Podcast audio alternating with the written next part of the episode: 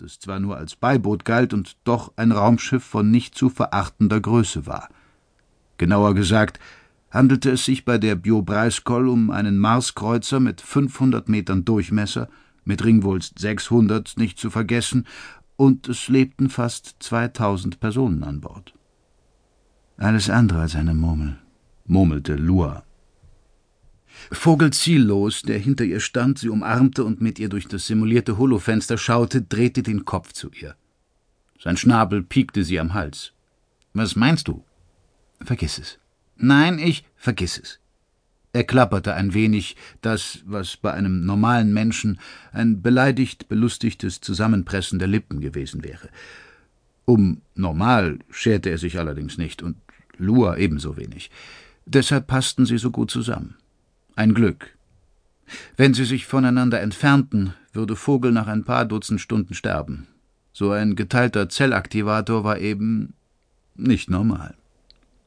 Sie küsste ihn auf die Wange, da wo der Schnabel in weiche Haut überging, ihre Lieblingsstelle. Wir sollten zur Zentrale gehen, sagte sie. Findest du? Er drehte sich um, deutete auf das Bett in ihrer Kabine.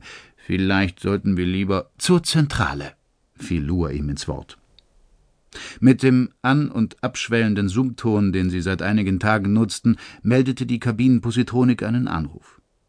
Vogel winkte, die optische Erkennung dafür, das Gespräch freizuschalten. Habt ihr Zeit? Das war Faye Seferoas Stimme, ihres Zeichens Kommandantin der Biobreiskoll und Enkelin von Peri Rodan. Ich würde euch gerne in der Zentrale sprechen.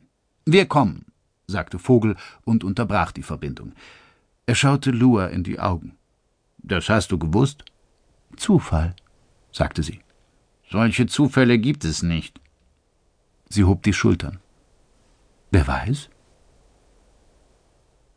Ein Wettstreit, sagte Faye. Wie meinst du das? fragte Vogel.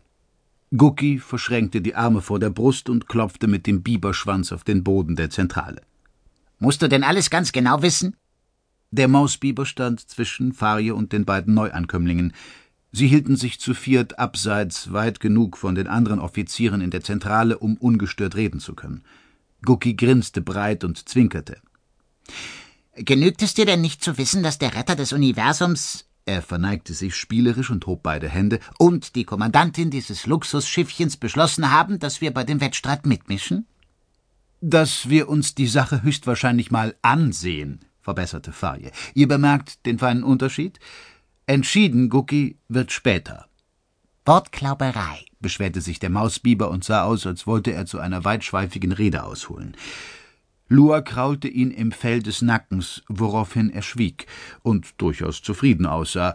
Wahrscheinlich hatte er genau das gewollt, der raffinierte kleine Kerl. Der Gedanke brachte Lua zum Lächeln. Ich glaube, jetzt wird er dich nicht mehr unterbrechen, Faye, sagte sie. Also los, erklär uns die Situation. Was hast du vor? Zunächst mal, ich habe das Abwarten satt. Gut, sehr gut. So ging es wohl jedem an Bord. Es gibt seit Tagen keinen Funkkontakt mehr mit der Rast Schubai. Wir haben lange genug hier in der Nähe des Alot-Systems gewartet, ob sich Perry irgendwie melden kann, und wir. Wir hängen hier in der Halbraumvakuole rum, damit uns keiner sieht, fiel Gucki ihr ins Wort, was irgendwie auch nicht lässig ist, solange wir von der Ras nichts hören.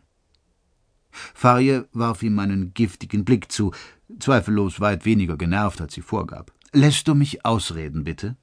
Sie ist schuld. Gucki deutete auf Lua. Lua schnappte nach Luft und begriff.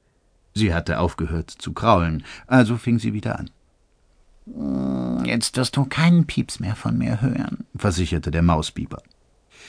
Faye Sephiror setzte neu an. Die Biobreiskoll hatte nach ihrer Rettungsaktion, durch die Guki, Vogel und Lua aus der Gefangenschaft befreit worden waren, wieder mit der Rast Chubai Kontakt aufnehmen wollen, doch das Mutterschiff war verschwunden.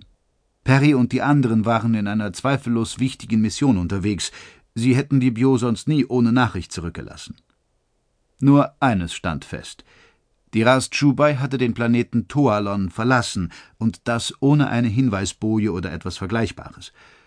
Wahrscheinlich hatte Rodan keinen Hinweis auf die Bio zurücklassen wollen, der den Togondo in die Hände fallen könnte. An Bord herrschte durchaus eine gewisse Besorgnis unter der Besatzung, aber keine Unruhe oder gar Panik. Im Gegenteil. Luas Einschätzung nach fühlte sich vor allem